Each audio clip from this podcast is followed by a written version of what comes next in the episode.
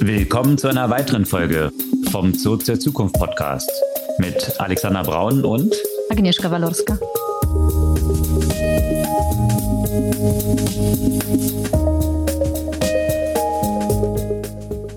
Was gab's Neues letzte Woche?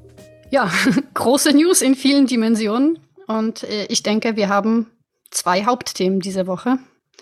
Eins davon ist Generative AI mit vielen Konsequenzen drumherum. Und das andere mal wieder der Finanz- und Kapitalmarkt und die Banken und äh, ja, wie sich die Krise, die sich mit der Silicon Valley Bank so anzeichnete, jetzt immer weiter ins Finanzsystem frisst und jetzt zur Übernahme der Credit Suisse durch die UBS geführt hat. Ja, und damit zusammenhängt, warum ein Silicon Valley Partner von Andreessen Horwitz, äh, ehemaliger Partner dort, davon ausgeht, dass Bitcoin in 90 Tagen bei einer Million Dollar stehen wird. Was natürlich keine Kaufempfehlung ist. Nein, das nicht. und auch nicht mit dem Anstieg des Werts von Bitcoin zu tun haben soll, sondern mit dem Fall des Dollars. Aber äh, dazu, das als Cliffhanger, dazu später mehr im Detail, was da so dahinter steckt und äh, wie gerechtfertigt diese Einschätzung ist. Und dann gibt's natürlich auch noch so ein bisschen gemischte News rund um TikTok, mögliches Verbot in den USA und was das so für die Alternativen, also sprich Snap und Facebook bedeutet. Ja, das ist der Strauß an großen Themen, die zumindest die ersten zwei äh, sehr große Auswirkungen haben werden und historisch betrachtet durchaus ja äh, noch in ein paar Jahren ziemliche Signifikanz haben werden. Äh, aber bevor wir dort im Detail einsteigen, kurz die Erinnerung. Ihr könnt unseren Podcast gerne abonnieren. Einfach auf den Folgen-Button klicken und dann erhaltet ihr die neue Podcast-Folge jeden Dienstag ganz früh am Morgen in eurem Lieblings-Podcast-Player. Ja, steigen wir in die Themen ein. Was gab's da für einen Wettlauf im AI-Kontext? da hatten wir ja schon mehrfach darüber berichtet, dass demnächst mal GPT-4 kommen sollte und dann kam aber irgendwie noch was anderes erstmal, oder?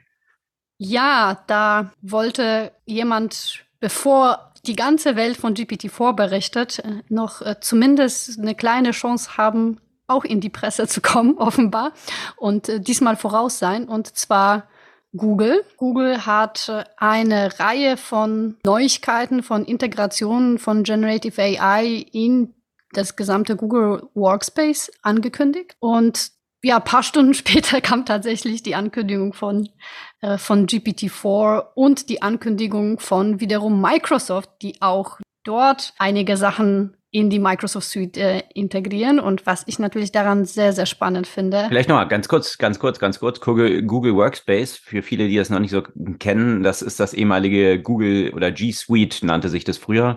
Also das Ganze, was man eben so mit äh, Tabellenkalkulation, äh, Word-Programm, äh, also die, die ganze, die ganze Produktivitätssuite von und darüber Google hinaus, quasi für Ja, und Business. darüber hinaus, da sind ja, Ja, natürlich genau. auch sehr viele Entwicklertools und so weiter. Also es ist halt, äh, ja, die ganze, ja, die, die, das ganze Google-Universum für, für Unternehmen. Genau, da war ja Google so ein bisschen in der Kritik gewesen, dass sie anscheinend hier so jemand wie OpenAI den äh, das Spielfeld überlassen haben, was AI angeht. Äh, wenig wissend, dass natürlich Google AI in sämtliche Produkte schon integriert hat, aber nicht Generative AI, was jetzt hier anscheinend äh, schnell nachgeholt wird und auch demonstriert, dass Google wahrscheinlich doch nicht ganz so weit hinten dran war, wie manche vermutet hatten. Ja, das wird sich ja zeigen, ne?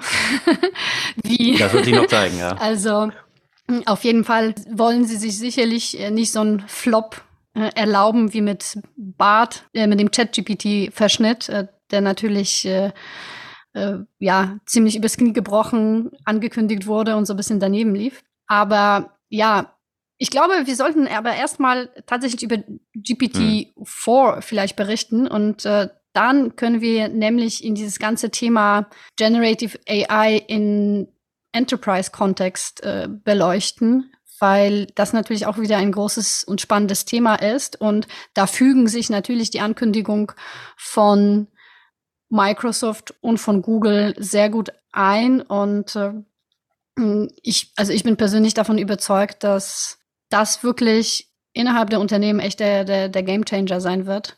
Ich denke aber, es ist äh, sinnvoll, zuerst darüber zu sprechen, was denn für Neuigkeiten in dem Kontext von GPT-4 darauf dann tatsächlich einzahlen werden. Weil ich glaube, dass viele dann entsprechend auch nachziehen müssen. Und die Auswirkungen, die GPT-4 wiederum haben wird, natürlich noch deutlich weitergehender sind als das, was es bisher gab mit äh, GPT 3.5, was ja die Engine hinter dem Chat-GPT war. Hast du das Announcement geschaut, als sie. Ja, klar. Ja, ja. Ich fand es auch faszinierend. Die haben ja schon das so ein bisschen angeteased davor, ja, ne, dass da jetzt bald was kommt. Vor allem, wie du gesagt hast, ne, weil Google versucht hat, den wahrscheinlich so ein bisschen den Wind aus den Segeln zu nehmen mit ihrem eigenen Announcement. Ja. Und äh, dann Sam Altman so getwittert hatte, wo er so äh, von Kopf bis Fuß in Adidas eingekleidet, dort irgendwie so im Office saß äh, und eigentlich so wie so ein Praktikant aussah mit seinem Rucksack und sagte, äh, ja, dass er sich darauf freut, auf das Announcement. Ich finde sowas auch immer ein bisschen witzig zu sehen, wie das dann so ein bisschen gespielt wird aus der Kommunikationsperspektive mhm. auch, ne? Also er er sich so als äh, so ein Grünschnabel quasi so äh, so ein bisschen ja Underdog der aber jetzt hier den ganzen großen Tech-Incumbents wirklich Feuer unterm Hintern macht und Milliarden mhm. Investments natürlich jetzt bekommen hat, da von Microsoft auch.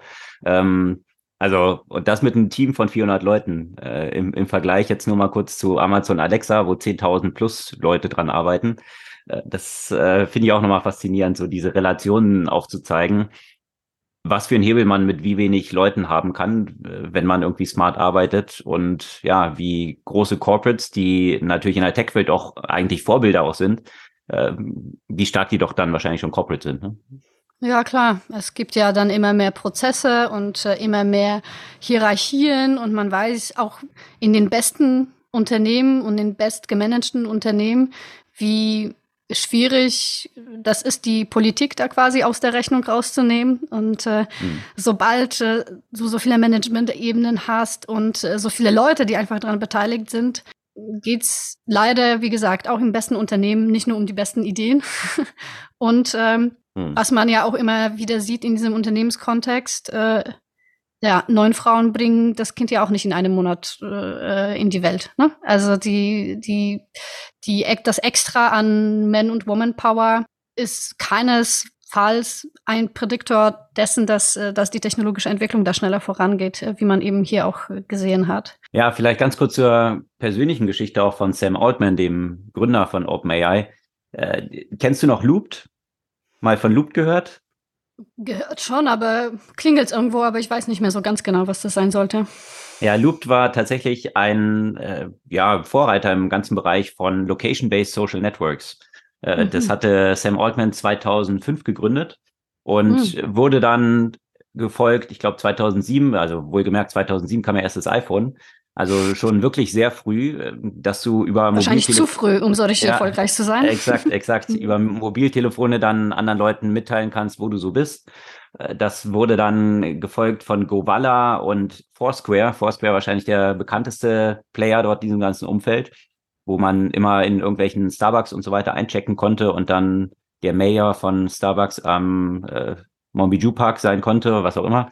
Und äh, das äh, war ja eine Zeit lang extrem populär, äh, lauter mhm. solcher Copycats, die auf den Markt gekommen sind.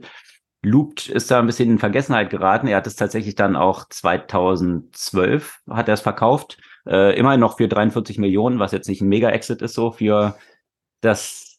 Ja, aber damals war ja. das jetzt trotzdem nicht so schlecht, ne? Ja, 2012 war trotzdem. Ah ja, 2012, okay, ja. ja. Gut, also es Aber okay. es war eben dominiert von Foursquare, der ganze Markt. Und mhm. äh, ja, ähm, einer der ersten Investoren bei Looped war aber der Founder von Y Combinator. Y Combinator äh, gewesen. Und äh, das hat natürlich dazu geführt, dass, dass der ziemlich begeistert von Sam Altman war, Paul Graham, und hat ihn dann angetragen, ja, ähm, statt deines nächsten Startups, was du jetzt gründen könntest, könntest du einfach Y Combinator weiterleiten. Also dieser legendäre ja, Seed Fund, äh, wo Companies wie Coinbase, Airbnb, DoorDash, Dropbox, Instacart, you name it, alle draus hervorgegangen sind. Stripe übrigens auch, Twitch. Also eine unglaubliche Menge an Unicorns. Das hat er dann eine Zeit lang geleitet und irgendwann hat er sich gedacht, ja, AI ist ein Thema, was ich eigentlich ausschließlich machen will und hat dann Open AI gegründet. Mhm. Also eine ganz äh, faszinierende Story aus einem so ein bisschen, naja, Feldgründer würde man jetzt nicht sagen, aber ähm, jetzt dort nicht mega successful mit der nächsten Nummer mit Open AI sicherlich eines der erfolgreichsten Themen jetzt so gestartet, der äh, richtig sämtlichen Big Techs Feuer unterm Hintern macht. Aber eben, was, was lief da ab? Ja, also einige Aspekte, die dort dargestellt wurden. Also natürlich das erste, was gezeigt wurde, was man ja auch tatsächlich selbst durchexerzieren kann, ist natürlich die Verbesserung an dem Sprachmodell selbst. Das heißt, äh, eben in dem Kerngeschäft könnte man sagen von, äh, von GPT, wie viel genauer die Antworten sind, auch wie viel mehr Möglichkeiten hat man mit den Antworten zu spielen. Hm. Also das äh, GPT-4 Sprachmodell ist ja auch über ChatGPT erreichbar. Da kann man das ja auch schon eben als Modell auswählen und man wird schon sehen, wie viel besser die Texte, die generiert sind, äh, sind. Ein ganz simples Beispiel. Wenn du dir mit dem GPT 3.5 äh, zum Beispiel Tweets generieren lassen hast, dann, ähm, also ne, hast ja einen Text zum Beispiel reinkopiert und gesagt, generiere mir einen Tweet basierend darauf, dann kam ja nur der Text des, des Tweets. Hm, und eventuell Hashtags. Jetzt wird ja auch noch tatsächlich, wenn du den Link anbietest, der Link mit angeboten. Es werden irgendwie Emojis mit reingetan. Es werden ja auch sogar die Verlinkungen, zum Beispiel, wenn ich jetzt einen Artikel von Guardian drin hatte, dann wird ja äh, Ad Guardian zum Beispiel in den Tweet mit integriert. Also wirklich äh, kompletter Tweet, wie man den äh, copy-pasten kann. Nur als eine, eine ganz, ganz simple Information sozusagen. Ja? Kann ich mit dem, was du jetzt beschrieben hast, also weitest den Text und, mhm. und die anderen Infos, kann ich auch einfach jetzt nur den Link äh, reinschmeißen und sagen, äh, generiere mir dann einen Tweet daraus, dass er den Text dann dahinter scannt, der hinter dem Link ist und dann daraus eine Kondensat quasi für meinen Tweet generiert oder? Jein, da haben wir ja letzte Woche schon drüber gesprochen, dass es eigentlich mhm. funktioniert, aber eigentlich auch nicht. Und da scheiden sich ja die Geister. Also die offizielle Version ist, ChatGPT kann eigentlich nicht auf Links und kann nicht auf Inhalte im Internet zugreifen.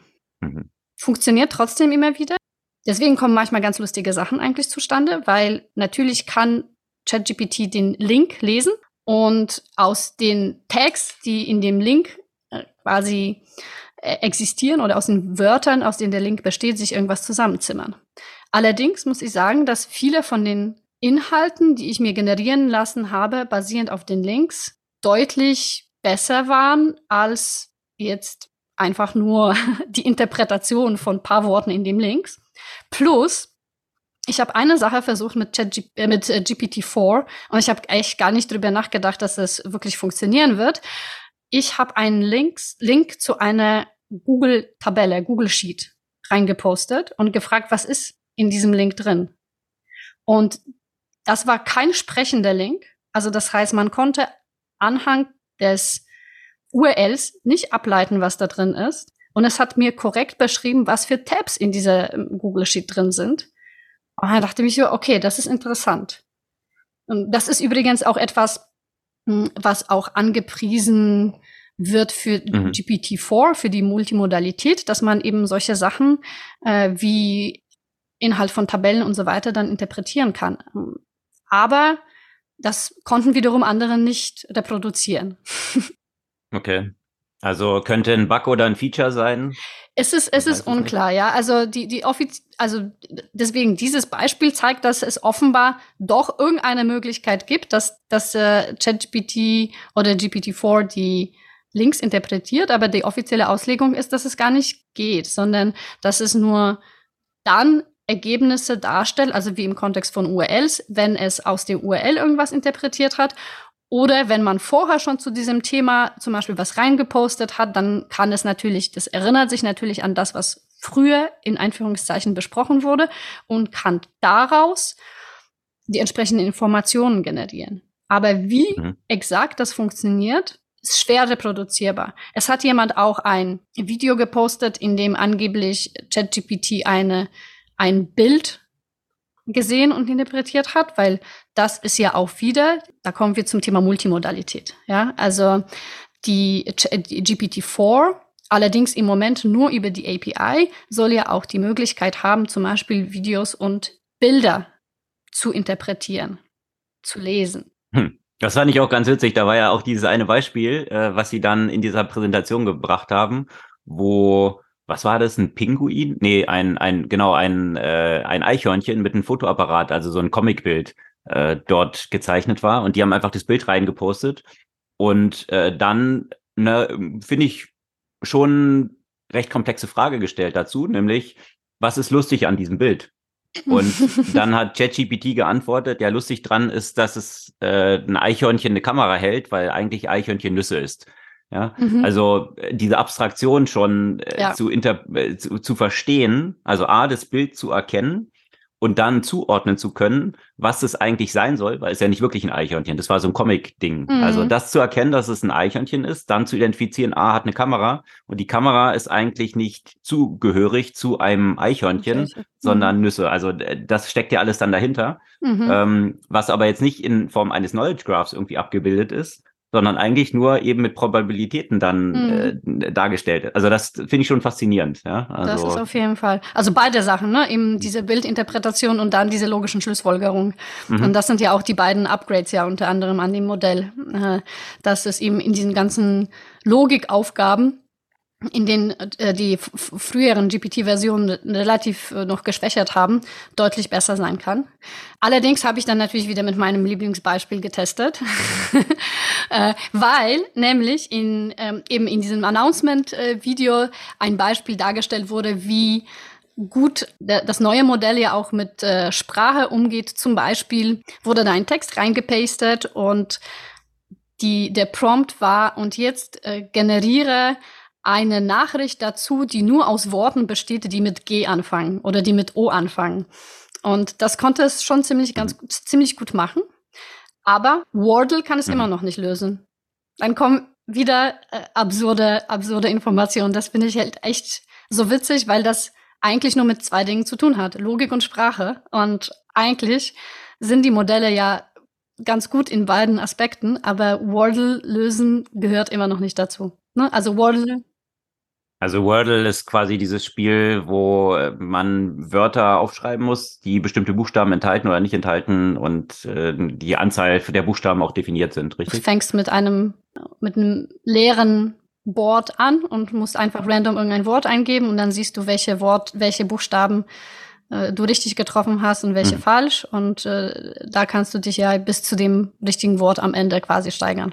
Und äh, das kann OpenAI halt immer noch nicht. Ähm, was sind noch für Anwendungsbeispiele, die dann in diesem Video gezeigt wurden? Oder mhm. was fandest du besonders faszinierend? In, insgesamt dieses Thema Bilderkennung und genaue Beschreibung, was auf den Bildern ist. Und das ist, das fließt schon in einige Apps rein, die, die den Zugang zu der API haben. Und für mich ist das vor allem für das Thema Accessibility extrem wertvoll.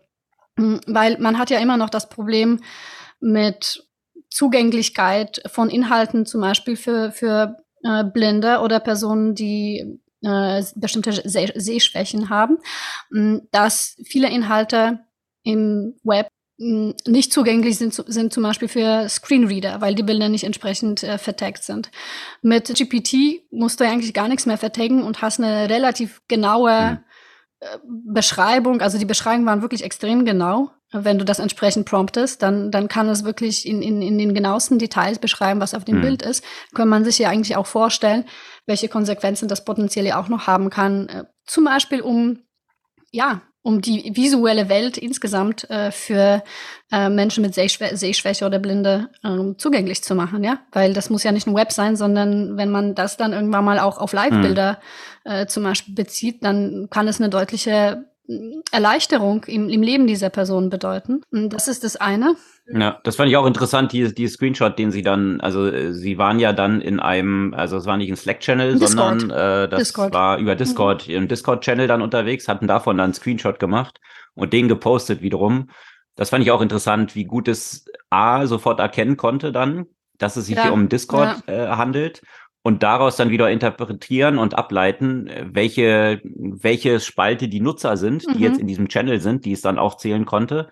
Also diese Zuordnung mhm. dann auch zu machen aus einem Screenshot von einem, aus ja. einem Programm heraus, äh, fand Absolut ich auch faszinierend, faszinierend ja, diese ja. Ableitung daraus dann zu treffen. Und wenn man das noch weiterdenkt, also ich finde, also was, was das noch nicht kann, also das ist ja trotzdem immer noch auf Sprache ausgerichtet. Das heißt, es kann die Bilder interpretieren und beschreiben, aber keine neuen Bilder generieren. Dazu brauchst du dann DALI oder andere. Aber Hm. Ich kann es mir total gut vorstellen für Bildeditierung oder auch äh, Design, dass du das quasi alles mit Sprache dann irgendwann mal machen kannst, weil du lädst ein bestimmtes Bild hoch, lässt das interpretieren in Textform und dann kannst du einfach den Text editieren. äh, weil dann hast du natürlich eine sehr genaue Prompt. Ne? Mhm. Also du weißt ja ganz exakt, was auf diesem Bild identifiziert wurde. Kannst du bestimmte Elemente verändern in dem Text und dann kannst du dir wieder ein neues Bild generieren. Mhm, zum Beispiel. Also, dass es die Bilder noch nicht so generieren kann, äh, ja, da, was ich dann aber faszinierend fand, was es aus Bildern wiederum generieren kann, ist dann ja. plötzlich ganze Webseiten, also ja. wo, wo sie auch ein Beispiel gebracht haben, wirklich so eine Handzeichnung, Kritzel, irgendwie so ein Button und äh, ein Starttext auf der Webseite und das dann quasi abfotografiert und reingemacht und gesagt, ja. soll eine Website, äh, Website draus generiert worden und äh, am Ende wird tatsächlich der Code und die fertig erstellte Webseite ausgespuckt. Also ja. äh, ich brauche äh, hier, und das finde ich faszinierend, weil da sind ja eine ganze Menge Schritte dazwischen, ja. Ähm, wirklich A, diesen Text erstmal handschriftlichen Text identifizieren zu können, was ich da gekritzelt habe und sah jetzt nicht sonderlich, sonderlich gut und, und leicht lesbar aus. Äh, daraus dann wiederum tatsächlich eine funktionierende Website mit einem funktionierenden Eingabebutton dann zu kreieren, den Code dahinter auch zu haben. Ja, also äh, die Vorstellung und, und das ist ja nur ein sehr basic Beispiel, ja, was dann ja. viele Leute jetzt auch schon an Code entwickelt haben oder sich davon haben erstellen lassen. Das haben sie auch da einige Beispiele, irgendwelche Python äh, und äh, ganze ganze ganze Programmabläufe dann zu generieren, ohne dass die Person überhaupt Python programmieren kann. Also, ja, also ist es schon hilfreich, wenn du, wenn du zumindest Basics hast, um das zu verstehen, ob das halt richtig ist, ne? Und um zu verstehen, wozu du das einwenden, anwenden kannst. Was es aber auch kann, und äh, ich mache es ja jetzt, weil ich ja äh, wieder so ein bisschen meine, meine Python-Kenntnisse ja auch auffrische. Und wenn ich irgendwelche Sachen nicht verstehe, dann äh, lasse ich mir wirklich Zeile für Zeile halt durchkommentieren und erklären. Das funktioniert auch wunderbar. Aber das funktionierte eigentlich auch schon in den früheren Modellen ziemlich gut. Was aber der Vorteil jetzt auch, ein weiterer Vorteil und weitere Neuerung bei GPT-4 ist, dass es äh, viel größere Eingaben interpretieren kann. Also äh, bei, bei den früheren Modellen waren sie stark limitiert, äh, sozusagen, was das Datenvolumen angeht. Äh, und äh, somit konntest du jetzt nicht irgendwie ein ganzes Buch äh, quasi reinwerfen oder vielleicht auch nicht deinen ganzen Code. Jetzt könntest du ja praktisch äh, ja einen sehr langen Code oder sehr lange Texteingabe haben und äh, das zum Beispiel eben entsprechend interpretieren oder als Prompt nutzen. Und im Code-Kontext natürlich Debugging ist, ist ein super Case. Ähm, hm. Debugging und auch den Code äh, effizienter machen. Oder zum Beispiel, was ich ja auch schon mal äh, gemacht habe, es war ganz witzig, Excel-Formen in Python zum Beispiel umwandeln und solche Sachen. Oder einen Code von einer Programmiersprache in die andere umwandeln. Allerdings, wie gesagt, das ging ja auch schon mhm. mit, ähm, mit den äh, früheren Varianten, wird aber natürlich auch an mhm. der Stelle alles, alles viel besser sein. Aber ganz kurz, ganz kurz, ganz kurz dazu, weil das finde ich das Faszinierende, gerade gerade wie du gesagt hast. Es hilft natürlich trotzdem, Python zu verstehen, ermöglicht aber ganz andere Sachen wiederum. Also äh, Absolut. und und das finde ich das Übertragbare, dass es plötzlich die Arbeit von einem Developer oder einer Developerin ganz anders gestaltet, weil ja. Äh, ich muss dann selbst den Code nicht mehr unbedingt schreiben. Äh, ich kann kann dieses Tool dann nutzen, kann irgendwie selber vielleicht noch ein paar Knackpunkte erkennen und dort genau einen Fokus hinlegen. Und das jetzt nicht nur für diesen Job eines Developers, sondern eben, und da wurde auch in diesem Video dann ins Beispiel gebracht, auch äh, Tax-Accountants und solche Geschichten. Also, dass du die ganze Steuererklärung mhm. daraus generieren lassen kannst, indem du einfach nur den Input eines Couples irgendwie, was sie im Jahr verdient haben, äh, was deren ja, Hintergrund ist, ja, wie sie beschäftigt sind, und dann einfach die, äh, ja, den, den Gesetzestext dann dazu reingeschmissen und dann wird das richtige Ergebnis ausgespuckt und dann auch noch äh, drum gebeten, wie ist die Herleitung, äh, wie sind dann die ganzen äh, Kalkulationen im Hintergrund erfolgt. Also sehr sperrige Texte, mhm. wirklich, einfach nur wirklich, äh, jeder, der schon mal solche Gesetzestexte, Steuergesetze irgendwie gelesen hat, ich glaube, da schaltet man nach der zweiten Zeile irgendwie ab. Ich schalte ähm, schon und, vor der ersten Zeile ab. mit meiner Bürokratieallergie.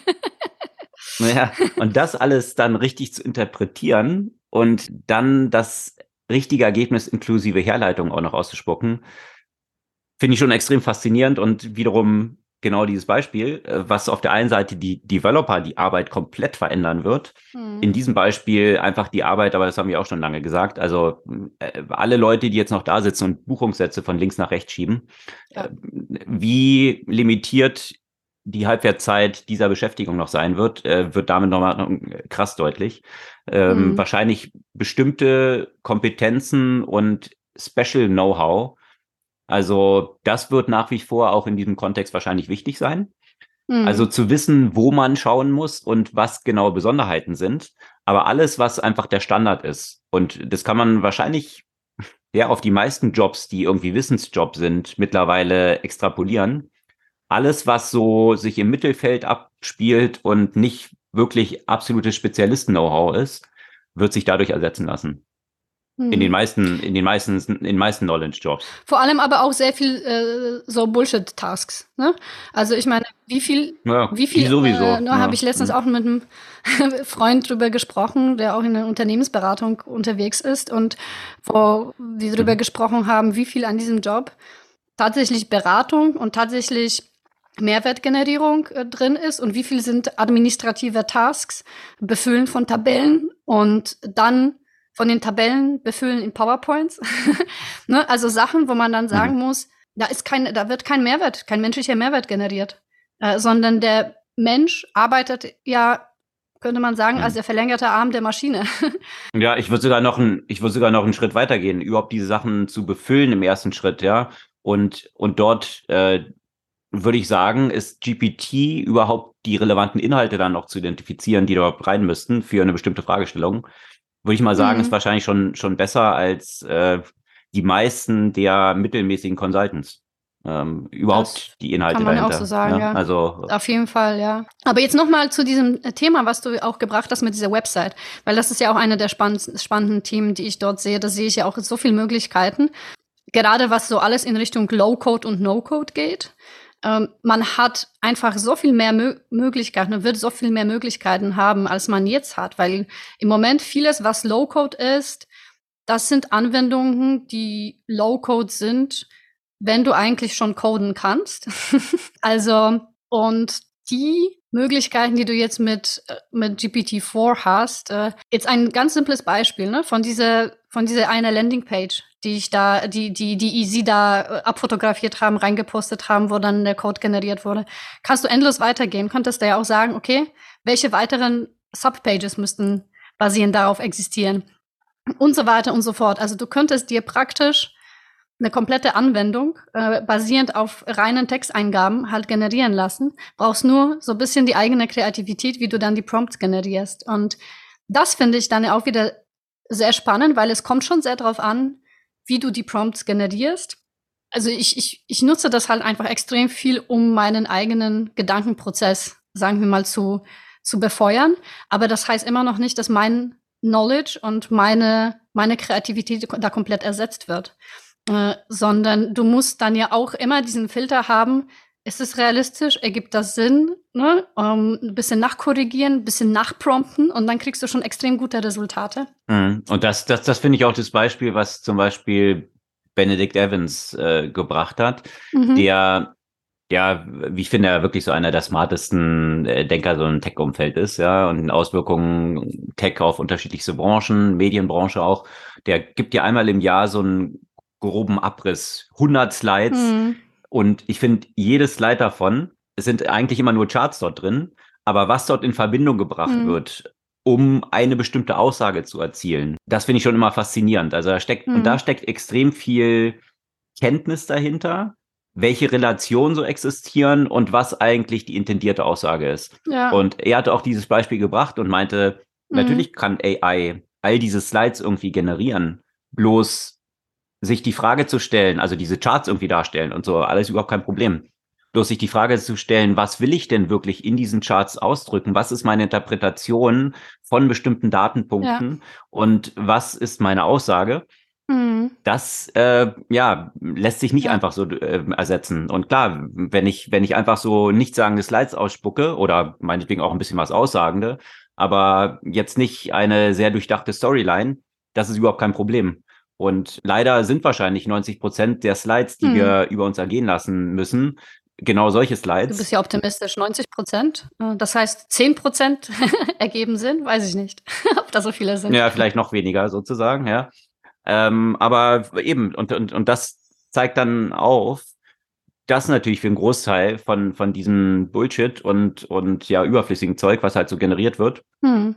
dass das eben komplett dadurch zu ersetzen ist. Was ich aber auch äh, interessant fand, wo ich mich dann halt gefragt habe, stimmt es wirklich? Ich habe dann so einzelne Tweetstorms mhm. gesehen, wo Leute dann GPT die Aufgabe gegeben, gegeben haben, dass sie gesagt, ich habe irgendwie 200 Dollar Budget. Oh Gott, der Twitter ist jetzt voll mit, mit dem Scheiß, ja. ja okay. Genau, ja, genau. Ja. Ist das alles Bullshit oder ist es, äh, weil, äh, also vielleicht noch kurz zur Komplettierung. Mhm. Ich habe 200 Dollar Budget finde mir ein Geschäftsmodell und maximiere den Output, der dadurch generiert werden soll und was dann über Schritte läuft, worin das mhm. investiert werden oder was dann die Business-Idee ist, was dann nachher die Attribution für bestimmte Ad-Kampagnen mhm. von diesen 100 Dollar, wie man es verteilen sollte auf unterschiedliche Kanäle und dann der Output und so weiter es ist alles Bullshit, mhm. dass sich da Leute irgendwas ausgedacht haben und so tun, als ob das jetzt von der AI geguided wäre und tatsächlich der Output dann, dass sie da ein paar tausend Dollar dann am Ende haben? Naja, also der eine, den ich gesehen habe, der, der hätte, hatte am Ende ein paar tausend Dollar, aber sie, null Umsatz. Der hatte mhm. irgendwie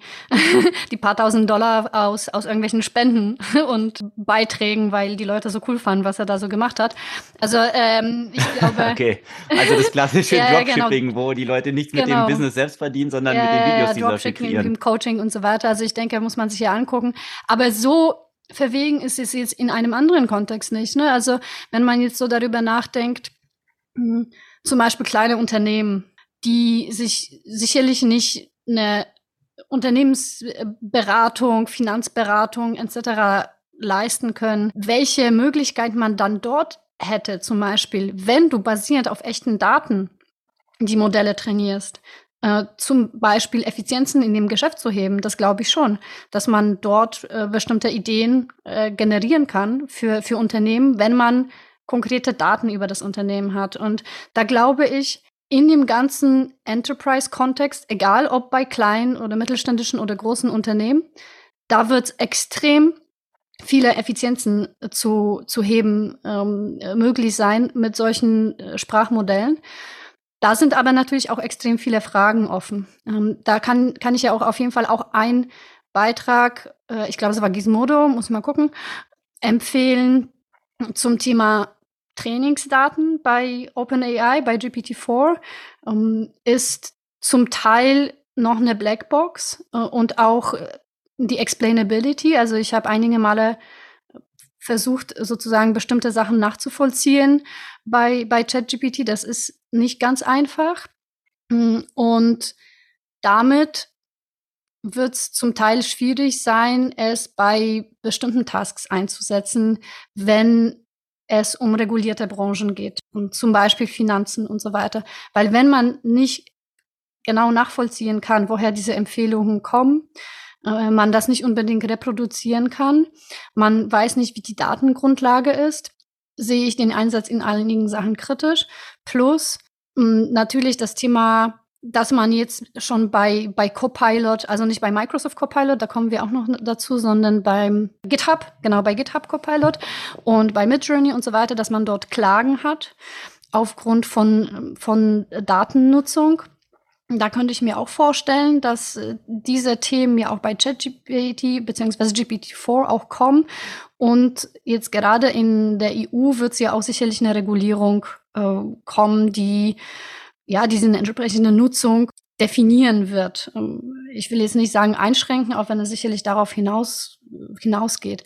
Und da ist die Frage, wie gerade in dem Kontext zum Beispiel von großen Unternehmen, die natürlich an sehr viele Regulierungen gebunden sind, der Einsatz von solchen Modellen aussehen kann. Aber eben, das Thema Enterprise haben sich natürlich die Großen schon mal vorgenommen und da kam Google mit dieser Ankündigung noch äh, kurz bevor OpenAI und Microsoft ihre Ankündigungen gemacht haben, wie äh, stark sie eben Generative AI bereits in ihre Produkte ähm, integrieren wollen. Und, und danach kam eben die entsprechende Ankündigung auch von Microsoft mit dem Copilot. Also da sieht man, dass die Großen natürlich dieses Potenzial ja, ja absolut äh, sehen in, in vielerlei Hinsicht. Mm, ich glaube aber auch, dass eine Möglichkeit auch für andere Player, auch für europäische Player, gerade wenn es um europäische Companies wie jetzt zum Beispiel die von Aleph Alpha, hm, durchaus existieren, da in dem Corporate-Umfeld mit, äh, mit Lösungen voranzuschreiten. Und also jenseits von allem Hype, gerade dort, also ich habe, weiß nicht, jede Stunde zehn Ideen, wie man das gerade in dem Corporate-Umfeld einsetzen könnte, um einfach so viele Ineffizienzen, die es gibt, äh, zu reduzieren.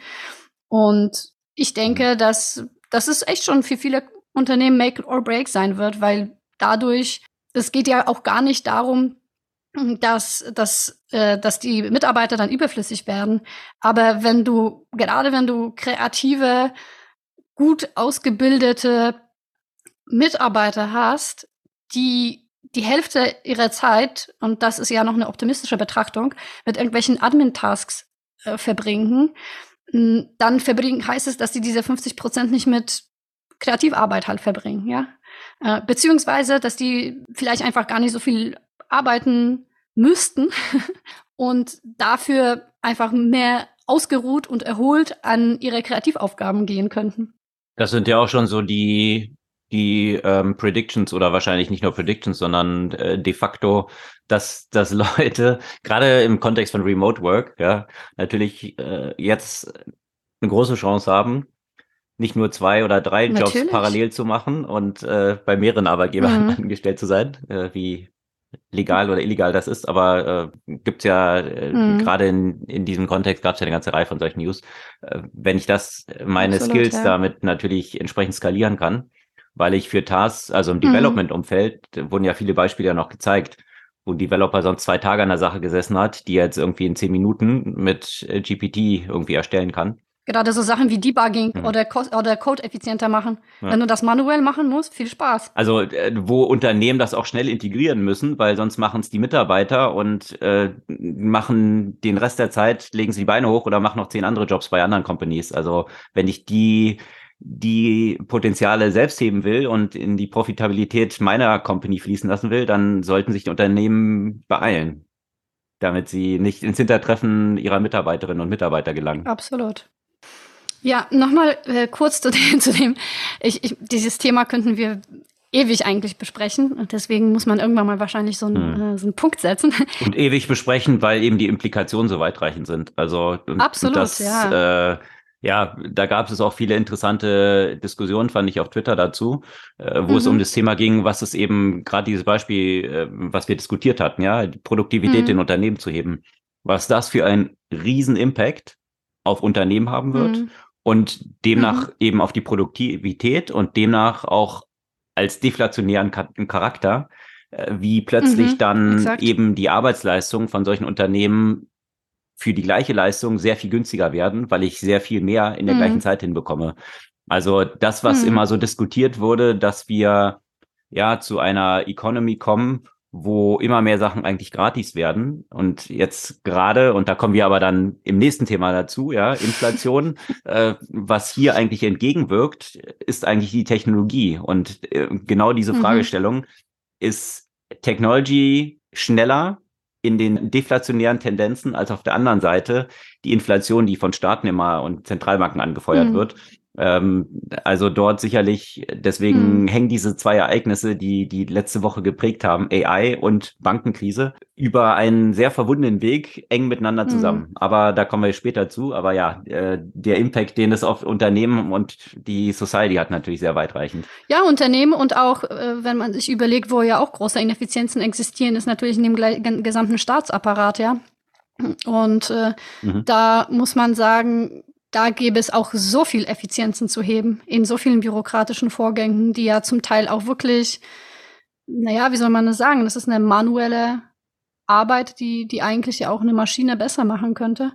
Hm, da ist nur die Frage, wie schnell es ein Staat schaffen wird. Kommt es an? Hm. Ne? Oder wird da, wird da irgendwie Accenture für ein paar Millionen äh, irgendwie angeheuert, und, um in fünf Jahren irgendwas zu bauen, was zu dem Zeitpunkt schon veraltet ist, wie im Fall von, von anderen staatlichen Anwendungen?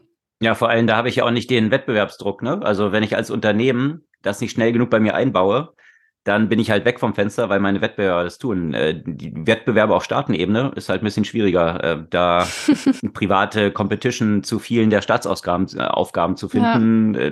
ermöglicht sich ja schon nicht. Und von daher kann das ja gemütlich weiter so trotten. Ja, leider ja. Aber in dem Kontext äh, eben Produktivität für Unternehmen, da, da sollte man sich ja auch äh, wirklich nochmal genauer angucken, was Google zum Beispiel rausgebracht hat, weil deren Neuerungen oder deren Ankündigungen gingen nicht nur in den Bereich der Dokumenterstellung, sondern einen der Aspekte, die sie angekündigt haben, sind eben Tools für Unternehmen, wie sie eben einfach Anwendungen mit Generative AI für ihre eigene Unternehmen halt äh, bauen können. Und da bin ich mal einfach sehr gespannt, wie einfach das dann tatsächlich ist. Also ich habe mir das schon jetzt eingerichtet, muss ja nochmal gucken, wie, wie viel Komplexität äh, das, das tatsächlich erfordert, um, um selbst was zu bauen. Aber das finde ich halt sehr spannend, weil äh, damit gehen die schon sehr auf diesen Bedarf, okay, wie können wir mit unseren eigenen Daten unsere eigenen Vorgänge durch Generative AI optimieren. Aber auch natürlich hier kommt wieder ein Thema, das gerade für, in, für deutsche und, und, äh, und europäische Unternehmen eine Rolle spielen wird. Google Datensicherheit. Was bedeutet das, wenn ich meine Daten an Google in dem Fall oder anderes Tool halt weitergebe? Und da sehe ich nämlich schon viel Potenzial für Unternehmen, die die andere Vorgänge ermöglichen, wo die Daten zum Beispiel lokal bei den Unternehmen beziehungsweise die Algorithmen lokal auf den bei den Unternehmen trainiert werden und somit die Daten bei den Unternehmen drin bleiben. Und ich glaube, das wird auch in Europa, aber auch, glaube ich, anderen Kontexten, wo Leute schon sich ein bisschen mehr dieser, dieses Themas Datensicherheit bewusst sind, auch ein, mm, ja, ein Wettbewerbsaspekt. Wenn man es wirklich schafft, äh, das in die Unternehmen auf diese Art und Weise einzuführen. Ja, ein breites Spektrum von Potenzialen, die sich aktuell noch nicht so ganz abschätzen lassen. Was klar ist, ist, dass sie sehr tiefgreifend sein werden. Und natürlich, und das ist das Besondere, äh, was, was eigentlich jetzt äh, den Impact auch so rasant machen wird. Die Einführung fängt jetzt nicht von Null an, sondern sie wird jetzt plötzlich auf Milliarden von Nutzern ausgerollt, weil es natürlich auch über Player gibt, die eben diese Milliarden von Nutzern schon haben. Also sprich ein Microsoft, ein Google. Also äh, ich denke, sowas hat es in der Menschheitsgeschichte tatsächlich noch nicht gegeben dass ein technologischer Fortschritt von jetzt auf gleich so vielen Leuten zugänglich gemacht werden kann. Und mhm. das zeigt ja auch diese Verbreitung, die ja auch bei OpenAI mhm. und ChatGPT stattgefunden hat, dass ChatGPT das Tool war, was es innerhalb kürzester Zeit von allen Applikationen, die es bisher gab. Bisher hattest du dann Facebook hm. und Instagram und TikTok und alle Sachen und man sah immer so eine Kurve, die immer steiler wurde, ja, immer in immer kürzerer Zeit 100 Millionen Nutzer erreicht. Und das war bei ChatGPT ein absoluter Rekord mal wieder, innerhalb hm. von äh, wenigen Tagen oder einer Woche auf diese 100 Millionen Nutzer geschnellt. Und äh, das funktioniert natürlich nur, weil du diese viralen Verbreitungswege schon hast, die die Rails sind, auf denen das dann halt laufen kann. Ja, es wurde von allen dann auf Twitter geteilt und darüber hat sich dann verbreitet und so kommt so ein Lauffeuer zustande. Einfach Network mhm. Economics, mhm. was dahinter steckt. Und, äh, und das sieht, sieht man jetzt eben diese Verbreitung auf Milliarden von Nutzern über existierende Business-Accounts in Office 365, in der äh, G Suite oder äh, wie es jetzt heißt, eben den Workplace. Google ist ja immer sehr, ähm, naja, konsistent mit den Namen. Äh, 50 Chat-Tools, die sie alle einen anderen Namen haben und dann wieder alle gleich heißen und dann wieder umbenannt werden. Also da kommt man nicht mehr mit. Äh, anyway, in, in den ganzen Google Business Tools auch. Und das äh, bin ich mal gespannt. Also den, den Impact, den das haben wird, in so kurzer Zeit so eine Verbreitung zu finden und natürlich auch die, die äh, Gefahren, die damit auch einhergehen können. Äh, das hatte, hatten sie jetzt auch bei der Ankündigung von äh, hm. GPT-4, dass hier wohl das Tool auch schon im Oktober letzten Jahres eigentlich fertig war und sie seitdem daran gearbeitet haben, hier an den ganzen Safety Measures und dort eben äh, Tests darauf gelassen haben, die alle anstößlichen Sachen und alle alles, was irgendwie das äh, kaputt machen mhm. könnte, was kritische Anfragen sind, was problematische Anfragen sind, das alles durchzuiterieren um diese Gefahren, die damit auch einhergehen, natürlich mit so einem mächtigen Tool so weit wie möglich schon zu reduzieren. Aber trotzdem ist es auch ein Riesenexperiment. Äh, und Microsoft hat auch bekannt gegeben, dass die Integration in Bing tatsächlich auch schon auf GPT-4 basierte. Mhm. Und deswegen ja viele schon festgestellt haben, dass es tatsächlich die Performance dort ja wesentlich besser war. Also das ist natürlich noch eine weitere Fragestellung, wo durch diesen Wettbewerb jetzt Tools in den Markt gedrückt werden, die vielleicht Big Techs bisher verhindert haben, in den Markt zu gehen. Natürlich einerseits aus Angst um ihr Geschäftsmodell, also Stichwort Google und AdWords und dem ganzen Suchgeschäftsmodell, aber natürlich auch aus Vorsichtsmaßnahmen aufgrund des negativen Fallouts, wie solche Tools eben auch missbraucht werden können. Ja, und bei dem Thema sind wir auch gleich in China, weil nämlich in China hat jetzt Baidu auch so ein Tool angekündigt. Aber wo wir bei Vorsichtsmaßnahmen sind, davon kann es eigentlich in China nicht genug geben, wenn es darum geht, irgendwelche Texte zu generieren. Ja, und äh, da sieht man, China gerade in dem Kontext von künstlicher Intelligenz hatte eigentlich bisher immer die Nase vorne.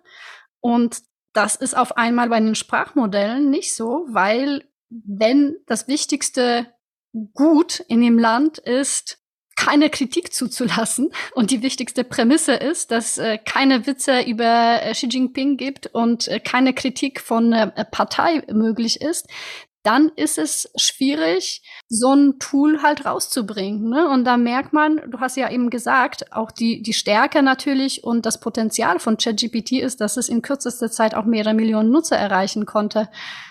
Das hätte eine vergleichbare Entwicklung in China ja auch machen können. Hm, aber die ganzen Sprachmodelle werden eigentlich sehr sorgfältig behütet und eben nur unter bestimmten Vorsichtsnamen rausgegeben an bestimmte Menschen, die äh, sich dafür quasi bewerben und nicht jedem zur Verfügung gestellt werden. Und die Konsequenz ist natürlich, dass äh, die Qualität und die Möglichkeit von solchen Tools dort äh, ja unterlegen sind. Ja, und das hatte Baidu, und darauf hast du angesprochen, ja, vergangene Woche natürlich auch ihr eigenes, ja, ChatGPT-Wettbewerber quasi rausgebracht, der ja auf ziemlich schlechte Response gestoßen ist und die Aktie von I äh, Baidu ist tatsächlich dann auch äh, eingebrochen, also hat ein paar Prozent verloren. Das zeigt so, welche Bedeutung solche Tools jetzt mittlerweile haben in die Perspektive, die man strategisch in so ein Unternehmen dann als äh, Zukunftsaussicht noch steckt.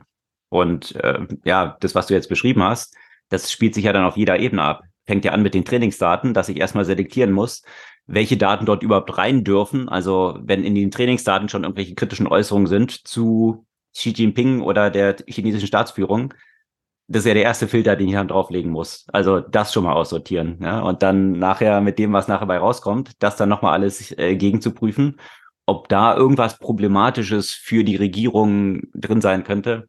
Also ja, das, ich denke, erklärt sich von selbst, dass sowohl die Entwicklungsgeschwindigkeit als auch die Qualität der Ergebnisse dann dort entsprechend limitiert ist. Absolut, ja.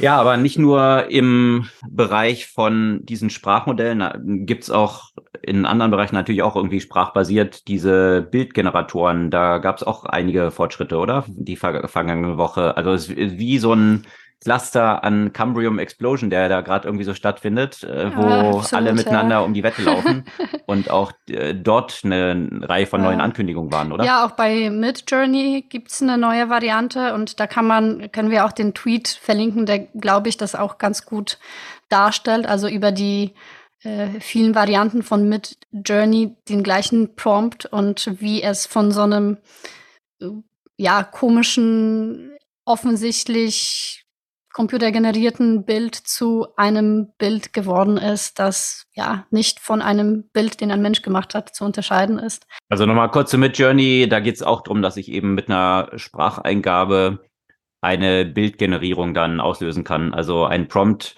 dass ich eben beschreibe, genau. Frau 70er Jahres-Style im Gucci-Dress in Soho was auch immer, äh, die, noch den Hintergrund beschreiben und sagen, ob das, äh, was jetzt die Auflösung des Bildes sein soll, mit welcher Kamera es fotografiert werden und so weiter. Also solche Prompts dann und daraus dann faszinierende Bilder tatsächlich kreiert werden, was wiederum viele ja, Fotoagenturen, viele Bilddatenbanken, viele Fotografen, äh, viele Models, also nur um einen kleinen Umriss zu geben mhm. von Jobs, die dort natürlich in Frage gestellt sind, weil ich kann mir das jetzt beliebig, da hatte auch jemand, das fand ich ganz interessant, der dann lauter Bilder generiert äh, mit Obama und Merkel, die dann am Strand sitzen und irgendwie mit, mit Förmchen spielen oder ja, äh, Hand in Hand am Strand ja. entlang laufen.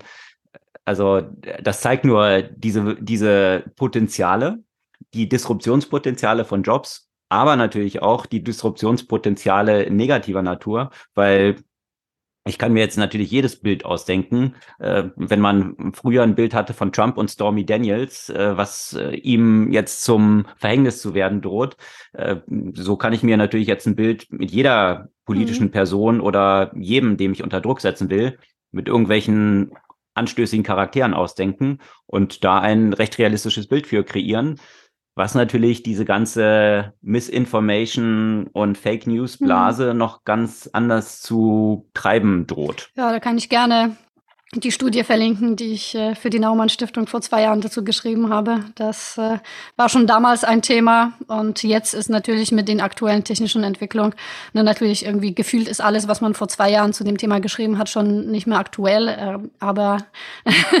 hat, äh, hat immer noch sehr viel mhm. Bezug. Die Technologie ist einfach nur besser und einfacher in die, die Konsequenzen geworden. dahinter sind die gleichen genau. geblieben, bloß dass es jetzt eben jedem möglich ist mhm. und äh, tatsächlich die Qualität des Ergebnisses auch so gut ist, dass ja. ja. Also ich habe seitdem ich mit Journey nutze und das sind schon ein paar Monate kein einziges Bild für irgendwie Präsentationen oder sonst noch was über irgendwelche Bilddatenbanken geholt, sondern ich habe mir alle Bilder generiert. Gespannt, wie sich das auf die Geschäftsmodelle von ja. Ja, all den Corbis oder wie sie auch immer heißen, dort hinter Stock-Foto, Datenbanken, Getty Images auswirkt. Ja, aber lass uns mal jetzt das Thema, weil wie gesagt, ich, ich glaube, wir könnten ja auch fünf Stunden drüber sprechen oder auch zehn oder 15 oder 40. Ähm, aber wir haben noch ein anderes großes Thema, was wir heute auch noch anfassen müssen. Ja, und da gibt's auch eine sehr gute Überleitung dazu, äh, weil jemand, äh, das muss ich kurz vorlesen, tatsächlich ChatGPT gefragt hat, if these were the ingredients, what would we be cooking? Und dann kommt eine Aufzählung von Crude Oil at 52 week low, leading indicators down 11 months in a row, largest one week decline in two year yield since 1987 crash, deeply inverted yield curves, two-week decline of 20% plus in Bank Stocks. Ja, und äh, das zeichnet auch schon so ein bisschen das Bild, was wir tatsächlich haben. Und die Antwort von ChatGPT war dann, eine längere. Wir posten auch den Link dazu, könnt ihr alle nachlesen. Aber fand ich ziemlich smart, eben einerseits, dass ChatGPT verstanden hat, dass es nicht um tatsächlich jetzt um, ein Kochrezept geht äh, und dass die Zutaten sind, sondern dass es übertragen ist. Und äh, das Ergebnis dann war, based on the ingredients, It would be difficult to identify a specific dish being cooked. However, it is clear that the ingredients are pointing to a potential economic recession or downturn, which would have significant implications for business, investors and consumers alike. Also die Zutaten erkannt für eine veritable Wirtschaftskrise. Und wir hatten ja vergangene Woche sehr viel über Silicon Valley Bank und den Kollaps dort gesprochen. Und ja, dann war am Ende, übers Wochenende vergangener Woche, in einer Hauruck-Aktion die FED reingesprungen und die Regulierungsbehörden in den USA entsprechend und hatten sichergestellt, dass 25 Milliarden Liquiditätsreserve für alle Banken eigentlich, wo Guthaben abfließen, die eben diese Liquidität brauchen, sichergestellt werden, um eben zu verhindern, dass es weitere Bankruns gibt. Und das Problem bei solchen Entwicklungen ist natürlich immer, dass die ganze Finanzwelt und die Banken auf Vertrauen basieren. Wenn das Vertrauen entzogen wird, dann haben eben Leute Angst, dass ihr Guthaben verloren geht und ziehen es ab. Und dann kommt halt raus, dass eigentlich das Geld, was überall dort so in diesen Büchern steht, eigentlich gar nicht existiert, weil die Banken ja nur, ich glaube, zehn Prozent Liquiditäts, äh, eben halten müssen. Also tatsächlich, wenn du hingehst, deine 100 Dollar in die Bank legst, dann können sie eben nur diese zehn Prozent davon halten und entsprechend viel mehr als Kredite weitervergeben. Und wenn jetzt alle hinkommen und ihr Geld zurückhaben wollen, dann kommt halt raus, dass das Geld eigentlich de facto gar nicht existiert. So, und das ist das zentrale Problem. Und äh, dann schaut man natürlich, wenn das Vertrauen schon mal in Frage gestellt ist, nach Wackelkandidaten. Wer könnte als nächstes in Frage kommen? Ist das Finanzsystem wirklich sicher? Und da hat sich jemand äh, über viele Jahre jetzt schon ziemlich nachhaltig angeboten. Und zwar die Credit Suisse. Weil wenn man so die Historie betrachtet, sind die in sämtlichen Skandalen, die in der letzten Zeit eigentlich so im Bankenumfeld gewesen sind und Desastern eigentlich so drin gewesen, äh, wahrscheinlich mit den drastischsten Auswirkungen Archegos, äh, die hops gegangen sind. Äh, da waren, glaube ich, fünf Milliarden, die der die Konsequenz hier von der Credit Suisse gewesen sind. Dann Greensill, die ja ein, äh, ein riesen Milliardenverlust wiederum waren. Wer war wieder als letzter eigentlich noch drin? Credit Suisse. Und äh, das ging über viele Iterationen, nicht nur jetzt, indem man sich so verspekuliert hat, wie es der Fall war, sondern auch äh, ist die Credit Suisse zum Beispiel in Bulgarien für Geldwäsche der Mafia dort, äh, Drogengelder, nicht nur angeklagt, sondern eben auch verurteilt. Also dann Bespitzelung des eigenen Managements und so weiter. Also es ist wirklich eine lange Litanei, wo die Credit Suisse immer wieder eigentlich hier ja die dümmste Bank im Raum war. Und äh, das hat sich jetzt in der Konsequenz so ausgewirkt, dass sich die Frage stellte, ist die Credit Suisse eigentlich noch sicher? Und äh, dann hat es vergangene Woche auch nicht geholfen, dass hier ein großer Investor, und zwar die äh, Saudi National Bank, die hatten im letzten Jahr knapp 10 Prozent der Credit Suisse übernommen, also dort eigentlich Credit Suisse gestützt, Liquidität und Geld zur Verfügung gestellt. Und der hat sich dann auch noch ein bisschen dämlich geäußert. Und zwar wurde er dann gefragt, ob die Saudi National Bank, wenn es jetzt Probleme bei der Credit Suisse geben sollte, die mit Liquidität versorgen würde. Und dann war die Aussage, in keinem Fall, und zwar aus vielerlei Gründen nicht. Und ein Grund alleine ist schon regulatorische Gründe. Und ja, regulatorische Gründe, sie dürfen anscheinend eben nicht mehr als diese zehn Prozent eigentlich akquirieren. Und von daher sei es nicht möglich. Dass er da aber diesen Halbsatz davor geschoben hat, aus vielerlei Gründen, das eröffnet natürlich Raum für Spekulation. Was sind denn diese ganzen anderen Gründe, wenn es nicht nur die regulatorischen Gründe sind? Und das ist genau das, was man eigentlich nicht haben will. Wenn du schon verunsichert bist, wenn die Leute Vertrauen am Schwinden sind bezüglich der Stabilität deiner Bank, dass sich dann jemand, der Insiderwissen hinstellt und sagt, es gibt vielerlei Gründe. Dann gehen natürlich die Spekulationen hoch, was könnten noch die ganzen Gründe sein? Äh, hat zu einer Beschleunigung des Abflusses an Liquidität geführt. Die Credit Suisse hat pro Tag 10 Milliarden Schweizer Franken an Liquiditätsabflüssen gehabt. Und äh, das gilt bei der Credit Suisse wahrscheinlich so ein bisschen was ähnliches wie bei der Silicon Valley Bank. Die Kunden der Credit Suisse sind auch in der Regel jetzt nicht nur irgendwie so Kleinsparer, die in der Regel nicht so gut informiert sind, die jetzt nicht bei jedem Zinsspread, der irgendwie woanders besser für sie ist, dann ihr Geld hin und her schieben, sondern das sind halt auch viele institutionelle, sehr viele ähm, vermögende Leute, die sehr gut überwachen, was dort eigentlich so passiert und ihr Geld auch sehr schnell woanders hinschiften. Und äh, das passierte vergangene Woche zunehmend. Und dann ist die Schweizerische Nationalbank eingeschritten und hat halt gesagt, alles gut, überhaupt kein Problem. Wir stellen 50 Milliarden an Liquiditätsreserve zur Verfügung, um die Credit Suisse entsprechend mit Liquidität dort zu versorgen. Äh, die hat die Credit Suisse dann auch gleich eingefordert. Also nochmal 50 Milliarden als Stützung. Wie sich zum Wochenende rausstellte, hat das auch nicht gereicht. Und äh, es gab dann Diskussionen. Zunächst war die Aktie nach diesen 50 Milliarden Injektionen der Credit Suisse erstmal nach oben gegangen. Dann aber kam die Zinserhöhung der EZB. Die Aktie ist weiter wiederum abgeschmiert. Und ja, sie schloss dann am Freitag auf dem Allzeittief. Die Credit Suisse war dann noch siebeneinhalb Milliarden wert, das gesamte Unternehmen.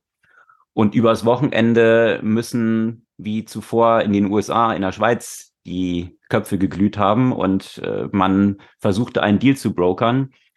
der eigentlich die UBS dazu verurteilte, jetzt die Credit Suisse übernehmen zu müssen. Die wollten die eigentlich gar nicht haben, aber um das Finanzsystem zu stützen, äh, hat man das dann tatsächlich durchgedrückt. Es war zunächst mal eine Zahl, die im Raum stand, dass die UBS eine Milliarde dafür zahlen wollte. Wohlgemerkt, am Freitag hatten sie noch mit siebeneinhalb Milliarden beschlossen, geschlossen und die Credit Suisse war im Peak, war sie mal weit über 100 Milliarden wert. Also das zeigt so ein bisschen die Entwicklung. Allein im letzten Jahr auf Jahresbasis hat die Credit Suisse jetzt aktuell, weil am Montag, der Zeitpunkt, wo wir den Podcast aufnehmen, hat die Credit Suisse nochmal 60 Prozent verloren. An einem Tag wohlgemerkt. Also es steht jetzt bei minus 90 Prozent auf Jahresbasis. Und das hat einen Hintergrund. Man hat sich übers Wochenende geeinigt, dass die UBS jetzt die Credit Suisse für 3,3 Milliarden Schweizer Franken übernimmt, also was eben diese 60 Prozent Haircut nochmal sind auf den ohnehin schon gebeutelten Kurs der 7,5 Milliarden Bewertung am Freitag. Das war aber eine Kröte, die die UBS jetzt schlucken musste und die man der UBS auch irgendwie versüßen musste. Und äh, das hat die Nationalbank insofern gemacht, als sie garantieren, dass sie äh, 9 Milliarden nochmal, wenn jetzt Verluste auftreten im Zuge dieser Übernahme, weil irgendwelche Sachen in den Büchern der Credit Suisse noch stehen, die die UBS noch nicht gesehen hat, äh, dass diese Verluste in Höhe von neun Milliarden nochmal von der Schweizerischen Nationalbank übernommen werden. Also von daher drei Milliarden gezahlt und nochmal neun Milliarden obendrauf. Das äh, ist eigentlich so der Preis. Und Zusätzlich erhält die UBS noch eine Liquiditätslifeline, auch von der Schweizerischen Nationalbank in Höhe von 100 Milliarden Franken. Also das heißt, wenn jetzt ein Bankrun auf die UBS ansetzen sollte, soll das entsprechend hier ausreichend Liquidität schaffen. Aber das zeigt auch schon, wie erschüttert das Banksystem aktuell zu sein scheint. Die Aktie der UBS ist eben Zeitpunkt Montag der Aufzeichnung mit 14 Prozent im Minus. Also das zeigt so, wie willkommen den Märkten diese Übernahme der Credit Suisse jetzt ist. Ja, große, große Verwerfungen, die sich dort äh, widerspiegeln. Und das sind ja nur die Auswirkungen von dahinterliegenden Fragestellungen und äh, die gehen sehr grundlegend ans Finanzsystem. Deswegen mindestens in einer ähnlichen Dimension unterwegs wie hier mit, ja, mit AI von den Auswirkungen. Der Balaji, Balaji Srinivasan, der war mal Partner bei Andreessen Horwitz der ist jetzt vielleicht auch nicht ganz unbiased, würde ich mal sagen. Äh, ist CTO zum Beispiel gewesen bei Coinbase. Äh, ist aber tatsächlich, wie ich finde, ja, ein sehr streitbarer Typ auf jeden Fall, aber äh, super intelligenter Typ auch. Ich äh, habe damals, als in China die ganze Corona-Geschichte losging, habe ich so Tweets von ihm gelesen, wo er sehr klar mit Charts äh, definiert hat, wann das auch im Westen, also in, in, westlichen Ländern der Fall sein würde und dass hier auch Lockdowns geben würde, da haben alle sich noch am Kopf gefasst und gesagt, oh, China mit Lockdowns und äh, das ist ein totalitärer Staat. Ähm, er hatte Prognosen, die damals total haarsträubend waren, äh, die dann aber genauso eingetroffen sind. Äh, das muss jetzt nicht heißen, dass die Prognosen dann, die er jetzt so hat, im Finanzsystem ähnlich sind, aber er hat ein paar Punkte. Ähm, er hat jetzt gewettet übers Wochenende mit zwei Leuten, eine Million jeweils gewettet. Also das macht man halt, wenn man in Silicon Valley eine ganze Menge Kohle verdient hat und äh, so ein bisschen solche Spielchen machen kann, äh, dass Bitcoin innerhalb von 90 Tagen bei einer Million Dollar stehen wird. Ähm, dass eben eher davon ausgeht, dass der Dollar kollabiert, weil was vergangene Woche, abgesehen von der Credit Suisse natürlich stattgefunden hat, ist, dass äh, viele Banken in den USA diese 25 Milliarden, die ich jetzt genannt habe, an Liquidität für Kundeneinlagen, äh, die tatsächlich gecallt haben und äh, die Fed ihre Bilanz damit, also die Zentralbank in den USA, um 300 Milliarden ausgeweitet hat. Das heißt eigentlich, die letzten vier Monate der Liquiditätsreduktion, die dort stattgefunden haben, sind jetzt schon wieder eliminiert worden. Also wir sind jetzt in einem Umfeld unterwegs, wo die Vorhersage, die ich im Anfang Januar in unserer Podcast-Folge, können wir vielleicht nochmal diesen Part mit reinnehmen.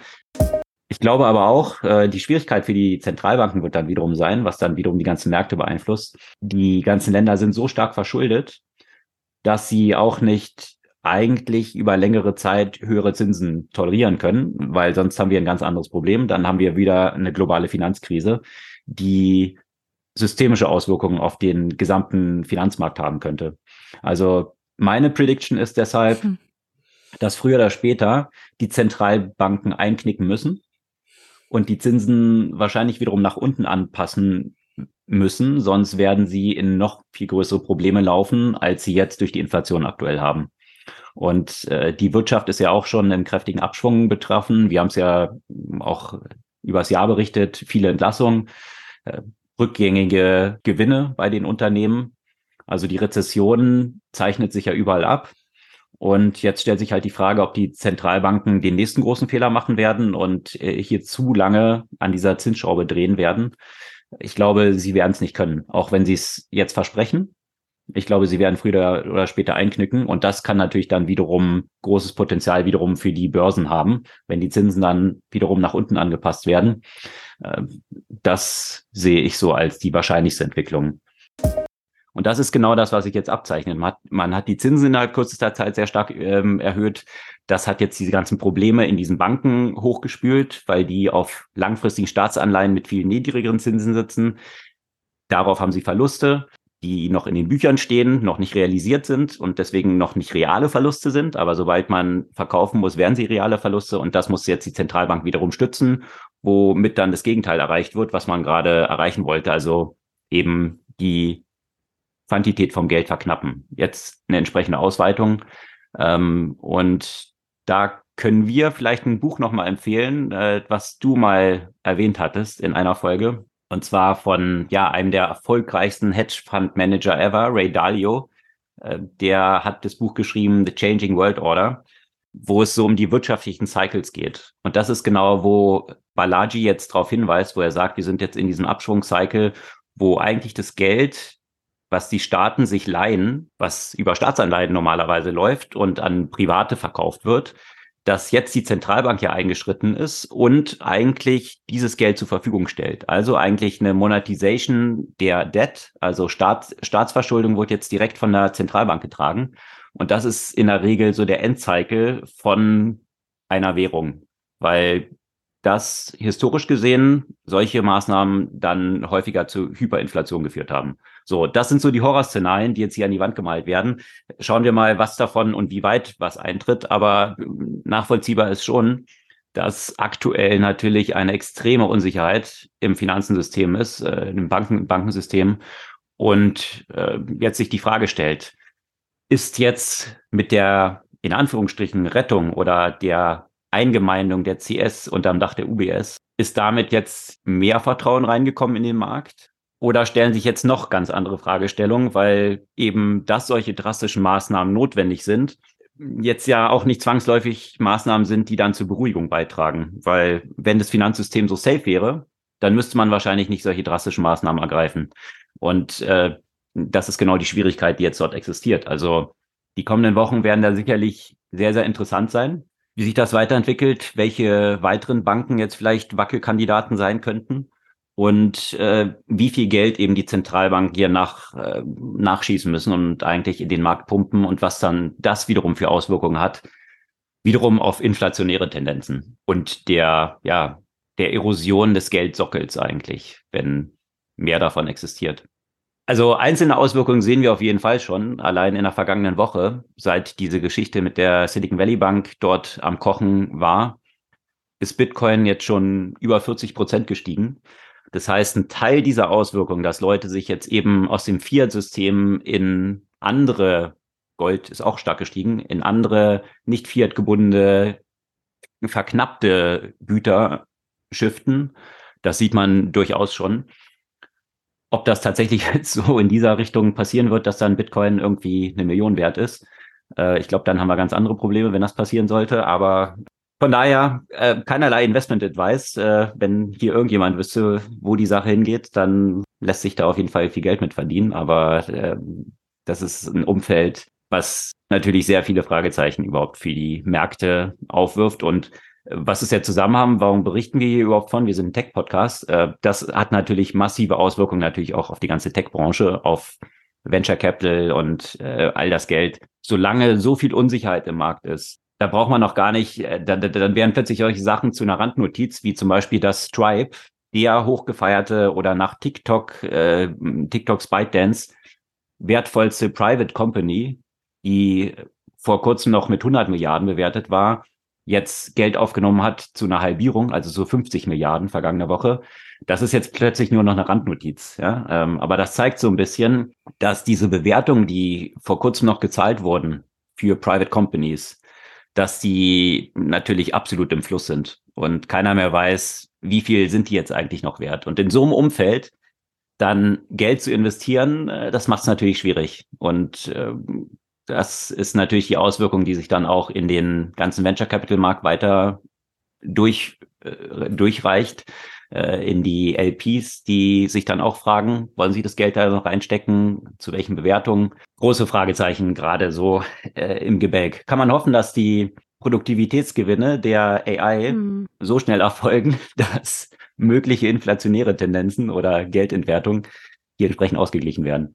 Ja, also da gibt's natürlich, äh, könnte man auch jetzt Stunden zu reden, welche Möglichkeiten und Konsequenzen das noch hat. Wir posten einfach ein paar interessante Links dazu und Diskussionen und natürlich auch einen Link zu dem Buch äh, von Ray Dalio und äh, zusammengefasst zu diesen Big Cycles, die er es nennt, wie sich eigentlich Wirtschaften immer entwickeln von eben Boomzeiten über Abschwünge. Und dann könnt ihr euch selbst ein Bild zu machen, wie er das so einschätzt. Angesichts dieser zwei großen Themen gab es ja noch so ein paar Randnotizen, äh, in die wir vielleicht auch noch mal ganz kurz reingehen. Also Stichwort TikTok und Verbot. Genau, den einen Kandidaten hatte ich ja gerade schon erwähnt im Rahmen von Stripe. Also eines der oder das am höchsten bewertete Private Unternehmen, also Private noch nicht an der Börse handelbare Unternehmen. Die hatten noch keinen Börsengang. Das Unternehmen dahinter ist ByteDance. Die hatten ja äh, dieses amerikanische Unternehmen dann gekauft. Es wurde dann in TikTok umgewandelt, äh, was eben so Lip-Syncing Musically hieß das, ne? Musi oder Musically. Musically. Musically. Ja, genau. genau. Ja. Mhm. Da habe ich mal kurz gehofft, äh, dass ich meine Domain an die verkaufen kann. Ich habe nämlich eine Domain, das heißt Musically, also M-U-S-I-C-L-Y. Ah. Völlig unabhängig ah, davon. Okay. Aber dann haben sie leider hm. verkauft hm. und dann gab es kein Interesse. Ich dachte, ich könnte mal mit einer Domain richtig reich werden. Da warte ich ja auch mit meiner chatbots.de Domain ja noch drauf. das Thema ist ja äh, noch fast noch heißer als TikTok, äh, dass vielleicht mal das irgendwie ja. OpenAI oder Microsoft oder Google anklopfen. Also wie gesagt, ich will es nur mal kurz erwähnen. Wer chatbots.de braucht und ein paar Millionen ausgeben will, äh, mein Telefon steht bereit. Ja, das ist TikTok oder ByteDance eben das ähm, höchsten bewertete private Unternehmen äh, in chinesischer Hand tatsächlich. Und das hat in der letzten Zeit für sehr große Wellen gesorgt. Das war ja auch schon zu Trumps Zeiten, wo darüber gesprochen wurde, äh, darf in den USA nicht mehr unterwegs sein oder Oracle sollte das ja damals dann irgendwie den amerikanischen Part übernehmen.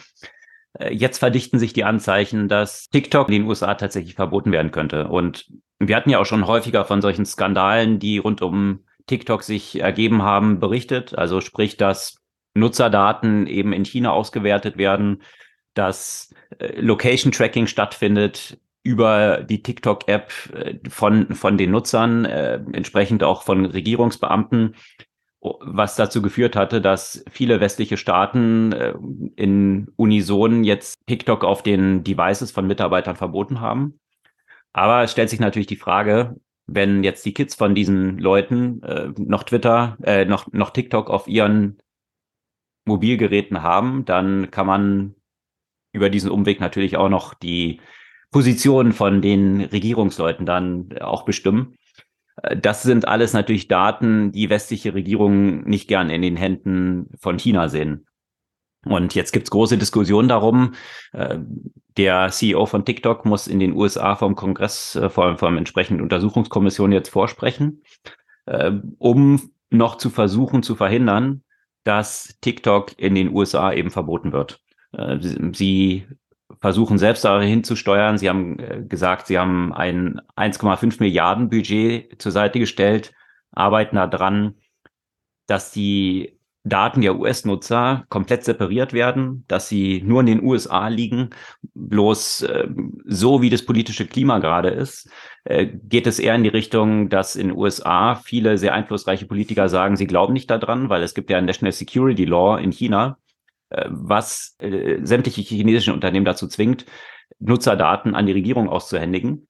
Und äh, sie glauben nicht, dass das eine ausreichende Abschirmung der Daten der US-Nutzer ist, äh, sind. Und von daher. Zumal es sich schon mal gezeigt hat, ne, dass auch die Deklarationen, die TikTok-seitig gemacht wurden, ja auch nicht stimmten, gerade wenn, wenn es äh, um Thema Datensicherheit und, und Privacy geht. Also da hat man ja schon gesehen, dass mhm. bestimmte Zusagen, äh, die vereinbart waren, einfach nicht, äh, nicht erfolgt sind. Ja, also von daher ein Umfeld, was TikTok natürlich äh, sehr viel Gegenwind beschert. Da gab es auch dann schon Insights zu einem starken Bewertungsabfall von ByteDance, der auch stattgefunden hat, äh, aufgrund hm. einer, äh, einer Finanzierungsrunde, äh, Kapitalaufnahme, die nochmal stattgefunden hat. Und äh, die positive Seite für andere Unternehmen, die von TikTok aufgrund der Popularität natürlich stark gebeutelt waren, Snap und Facebook. Die Aktien sind vor dem Hintergrund dieser News in der letzten Zeit nämlich ziemlich stark angestiegen, weil ja, wenn so ein wichtiger Konkurrent jetzt über Regulierung aus dem Markt gedrängt wird, dann freuen die sich natürlich, die jetzt mhm. mit Produkten es nicht geschafft haben, diesen Player so richtig Einhalt zu gebieten. Tja, würde ich mich nicht zu früh freuen, weil ich denke, das würde eigentlich nur bedeuten, dass vielleicht ein neuer Player kommt. Ich weiß nicht, ob jetzt Leute aus Verzweiflung, dass sie keinen TikTok mehr haben, zu Facebook wechseln. Schauen wir mal. Aber zumindest, äh, wenn ein Konkurrent dann Gegenwind hat, dann hilft es schon mal weiter. Klar. Angesichts dessen, dass Facebook ja wieder ein paar tausend Leute entlassen musste. Genau, das war auch die News vergangene Woche. Facebook hat ja schon mal eine Entlassungsrunde gestartet und jetzt äh, hatten viele damit schon gerechnet, dass das nicht ausreichen wird, weil die ziemlich überschaubar war. Jetzt wurde tatsächlich vergangene Woche angekündigt, dass 10.000 Mitarbeiterinnen und Mitarbeiter von Facebook entlassen werden. Das hat auch für großen Unmut bei Facebook intern gesorgt. Äh, es gab oh. da ein All Hands mit Mark Zuckerberg, wo er dann eben genau auf diese Frage angesprochen wurde, weil ja, wenn solche Entlassungswellen in mehreren Wellen ablaufen, dann äh, sorgt es natürlich für große Verunsicherung. Also wenn Entlassungen einmal stattfinden, okay, äh, ist hart. Äh, Unternehmen muss halt für die Zukunft planen und diese Maßnahmen dann ab und zu auch ergreifen. Bloß äh, das zeigt ja, wenn jetzt die nächste Welle ist, dass das Unternehmen oder die Unternehmensführung hier anscheinend nicht richtig geplant hat Mhm. Und äh, ähnlich wie bei Banken ähm, unterminiert das dann halt das Vertrauen. Dann fragt man sich, okay, ähm, ist es dann die letzte gewesen oder haben die wieder falsch geplant und äh, werde ich dann in der dritten Welle entlassen oder in der vierten Welle? Also Vertrauen äh, schwindet hier allerseits gerade in, in solchen Umfeldern und äh, mit ähnlichen Konsequenzen. Ja, und führt leider dazu, dass, äh, dass genau die Leute, die man eigentlich halten möchte, dann gehen, weil die sagen, okay, brauche ich jetzt nicht den Stress. Ah, wenn, wenn hier in Welle für Welle entlassen wird, genau, die haben andere Optionen und die würden sie dann im Zweifel ziehen. Und äh, schauen wir mal, was das, was das bedeutet. Ja. Und äh, Facebook steht ja eh nicht so hoch im Kurs, äh, gerade bei den Leuten, die sich das aussuchen können. Absolut. Ja.